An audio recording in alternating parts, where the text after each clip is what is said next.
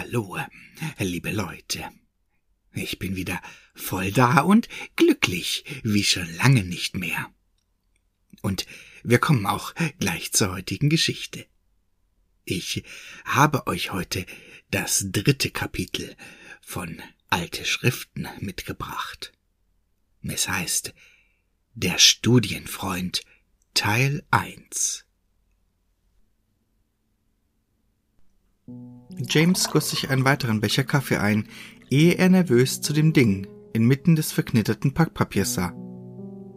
Seit dem Treffen mit William war James nervlich angespannt, so dass er kaum noch Schlaf bekam. Er verließ die Wohnung nur noch im Notfall und ertappte sich immer häufiger dabei, wie er unruhig über die Schulter sah, aus Angst, jemand oder etwas könnte plötzlich hinter ihm stehen.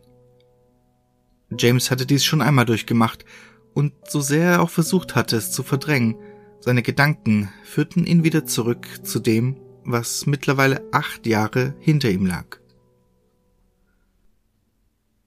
Die Wanduhr tickte leise und der muffige Geruch von Büchern lag in der Luft.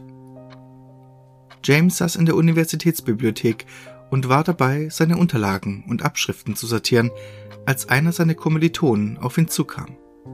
Äh, James Brown? Ja, wie kann ich helfen? Ich habe gehört, du fertigst Übersetzungen an. Seine Stimme war förmlich. Es war schon spät, und außer ihnen befanden sich nur noch vereinzelte Studenten in der Bibliothek. Hm, von was genau reden wir? Sein Gegenüber antwortete nicht, sondern holte stattdessen ein Buch hervor, das keinerlei Prägung besaß. James sah ihn abwartend an.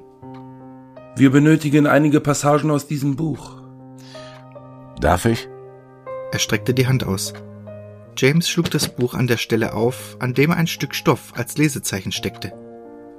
Die Seiten waren mit sonderbaren Symbolen beschrieben, Symbolen, die ihm durchaus bekannt waren und die ihm deutlich machten, um welche Art von Text es hier ging.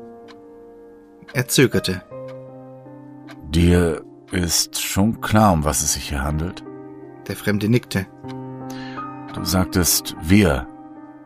Für wen darf ich diese Übersetzung also anfertigen? Ähm, Geoffrey. Sie sahen sich an und eine Weile herrschte Schweigen. Also gut, Geoffrey.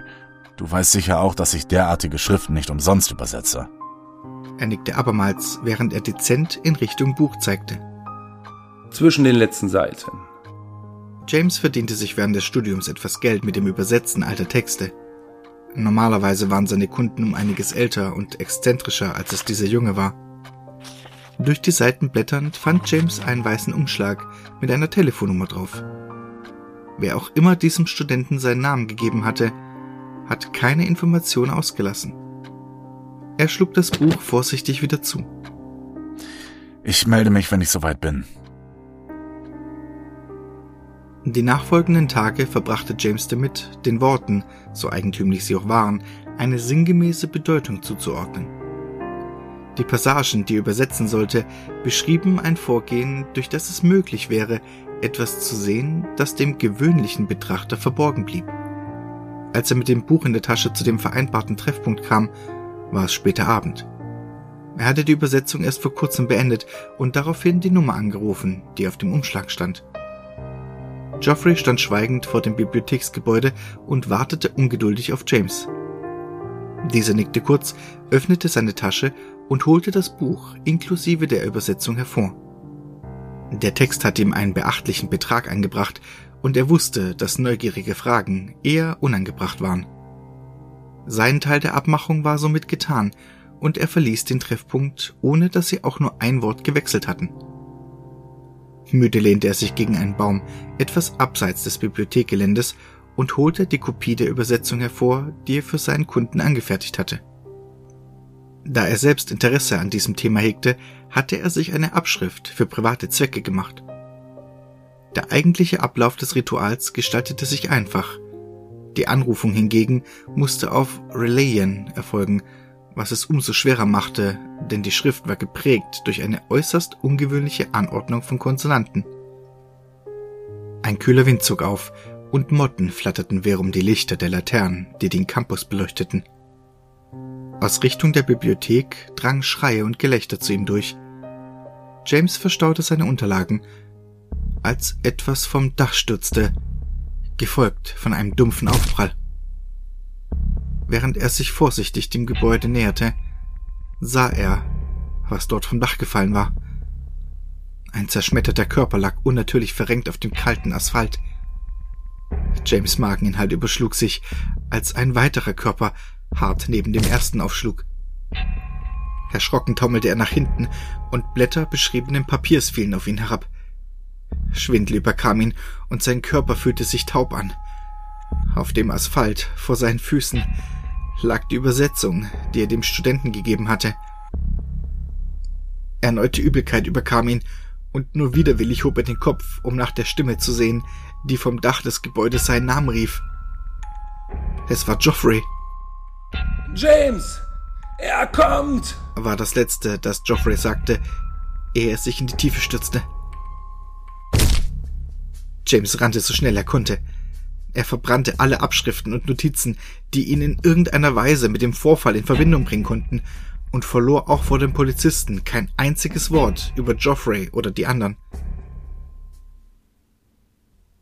Nervös stellte James die Kanne wieder zurück an ihren Platz. Dann blickte er erneut zu dem Ding, das heute früh auf seiner Türschwelle lag. Inmitten des ausgebreiteten Packpapiers befand sich Williams Buch.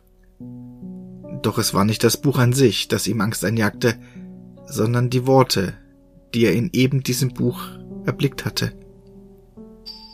Knock. Er kommt.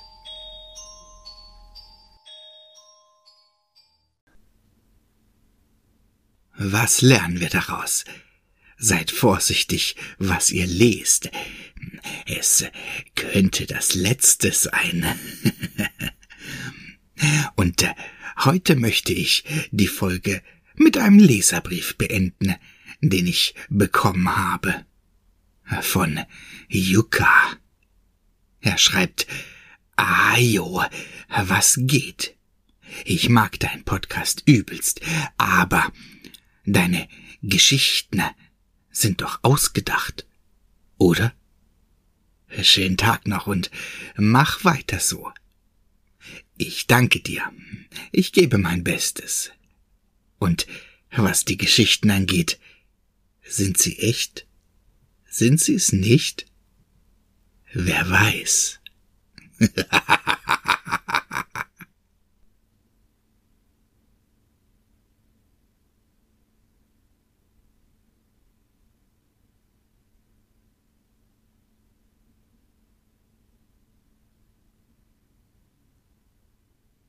Wir benötigen, oh, der war Ficky.